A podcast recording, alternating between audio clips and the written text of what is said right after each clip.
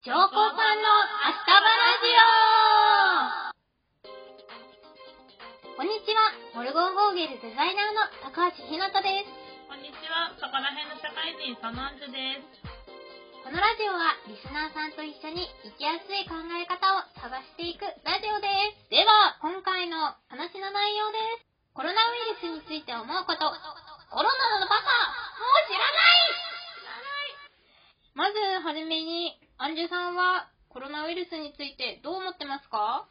うーん、なんか、まあ、大きなことはあんまり思ってないんですけど、あの、新型でどういう症状なのかもまだ全部出てるわけでもないし、特効薬もないし、で、重圧化した患者さん、併発して他の症状が出ると、そういう面心配だなと思うけれど、うん。まあ言い方悪いけれど、そこら辺のインフルエンザとか肺肺炎とかウイルス性のものと何ら変わらないし、うん。うん。まあ、そっちの方が感染者数、死亡者数多いから、うんうん。まあ、そこまで深く考える必要はないんじゃないかなとは思ってる。対策は大事だけれどね。対策はもちろん大事だけど、なんかなんて言うんだろう、そこをすごい神経質に考えすぎちゃって、もうなんかきついってなるよりは、その対策をして、でも、なんて言うんだろうな、うん、普段通りの精神状態を持った方がいいんじゃないかな、みたいな感じ？まあ、最低限でもた感染症対策をして、まあ、かかっちゃった時はしょうがないよね、くらいの。気持ちでいていいと思うのね、私は。確かにコロナにかかった人に対して攻撃的なことをするとかっていうのは違うかなみたいな。そうそうそうそう。だからといって、でも逆になんかコロナなんかただの風邪と一緒なんだからって言ってデモを起こしたりとか、そういうのもなんか違うなとは思う。うんね、あの、マイクなんてしなくていいみたいなさ、そういう、あ、マイク、マイマスクなんかしなくていい。ママイクがここにあったから、マ マスクなんかしなくていいみたいなさ。そうそうそう。まあ、した方がいいと思うんだけど、うんまあ、できない理由がある方もいらっしゃるとは思うけれど、まあ、できることはやった方がいいと思う。そうだよね。その、マスクするとすごく病気が悪化しちゃうとかっていうこともないわけ、ないと思う。うん例えば、その、なんかあんまり病気についてよく詳しくないから、うまくは言えないんだけど、うんうん。っていう人は、まあ、しょうがないかなって思うんだけど、意味ないじゃんみたいなさ、うんうん。そんな感じでマスクしないみたいな、特に理由もなくマスクしないなっていいよみたいな感じの人っていうのは、うーんってツイッターとか見てると思ったりとか。ああ、それは思う、私も。うんうん。なんかね、でも、きっとその人たちにも事情があるのかなっていうふうにしか思うことはできないよね。うん。うん、難しいよね。まあ、マスク買えなかったりとかもするしね、すごい高いからうん今。高いよね、やっぱり、昔に比べたら。だって、50枚入りで1500円とか、そうそうそう、そうで使い捨てだから、すごい。マジかーってなったりとか。なんか作るにもやっぱそれに対応した布とかがあんまり売ってないとかもあるみたいで今。うんうんうん。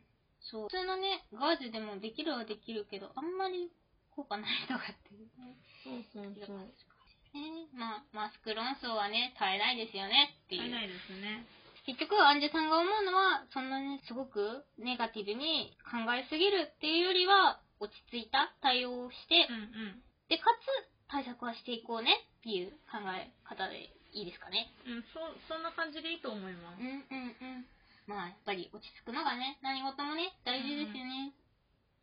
じゃあ、そうですね。今、そのコロナに対してどんな生活を送ってますか？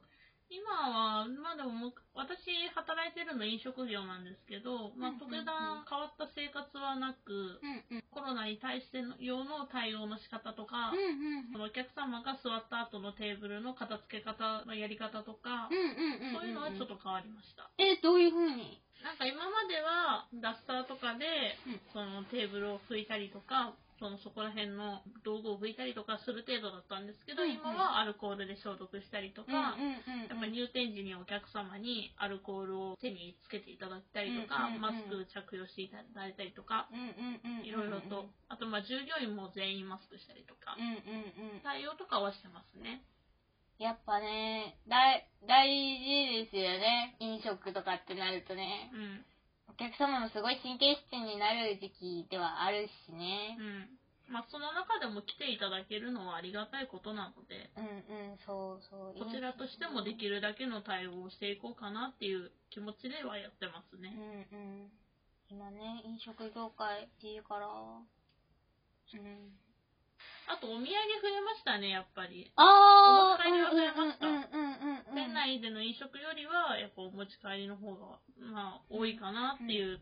最近は店内飲食の方が多くなってきたけれど、うんやっぱコロナ禍で一番大騒ぎしてた時期、うん。5月とか、うんそれぐらいの時は土産の、土産が売り上げを結構占めてたりしてまし本当はね、お店でね、食べてもらえる方がね、うん、いいかなって思うけど、まあそうしなきゃいけない。まあまあ、お食事していただけるだけでもね、うん。まあ、来ていただけるだけでもうん。ありがたいことなので、うんうん。じゃあ、今どんな生活をしてるかっていうと、その飲食の方で、あの、草間対応が変わったかなっていう感じ。で、あの、高橋ひなたはですね、基本的に割と引きこもり体質で、はい。で、割とね、マスクユーザーだったので、あんまり変わらないなって正直思ってて、わかります、わかります。その変わらないなって思う中でも、やっぱりちょっと違うなって思ったりとかして、うん会議とかもリモートになったりとかもしたし、で、一番大きいなって思ったのが、あの、割と結構寂しがり屋なんです。会いたいなって思った人に、その会いたいなって思った瞬間に会えないっていうのって結構なんかきついなっていうのに気づいて、別に会わなくていいやーで思ってて会わないのと、会いたいなって思って会わないのって全然違うなって思ってて、そう、ね、早くね、みんな自由にね、会えるようになるといいなってうんうん。所存です。それはすごい思います。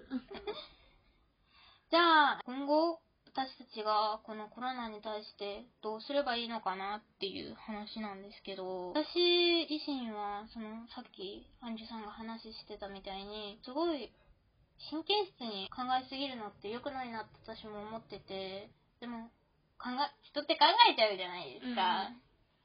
で、それに対してどう考えていけばいいのかなって思って、今回、あの、その、夜行飛行っていうね、コートを作ったんですよ。で、そのコートを作るにあたって考えたことがあって、この暗い世の中だからこそ、今できることってあるんじゃないかなって思って、うんうん。その、例えば、あの、私たちクリエイターだったりとかすると、暗い世の中だからこそ新しい考えが思いついたりとか、うんするんじゃないかなって思ってたからこそ、暗い暗い暗いって考えるよりも、今だからこそできるよことがあるよねっていう風に前向きに捉えていくのが、今、生きるっていうことなのかなって思ったりとかするかなって。思います。思います。ね。